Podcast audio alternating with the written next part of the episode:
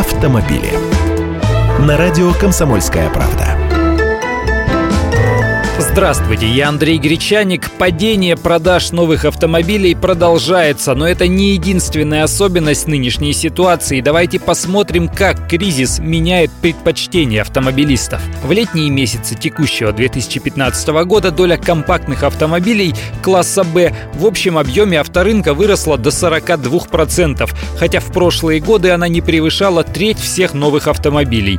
То есть растет популярность машин вроде Hyundai Solaris, Kia Rio, Lada Granta, Renault Logan, Volkswagen Polo, Skoda Rapid и им подобным.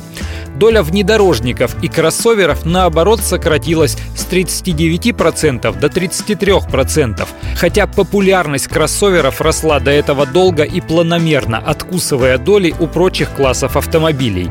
Гольф-класс или сегмент C – это машины размером с Ford Focus – тоже уменьшился с 17 до 12%. Цены на автомобили в течение последних месяцев существенно выросли, теперь покупаемые машины становятся все дороже и дороже. По состоянию на июль 2015 года средневзвешенная цена нового легкового автомобиля в России составила 1 миллион 127 тысяч 100 рублей. Таковы данные агентства «Автостат». Это на 11% больше, чем год назад, если брать средние показатели.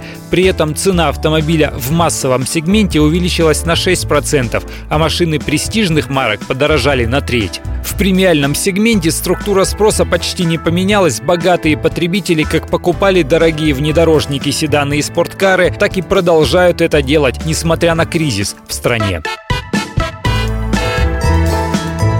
Автомобили.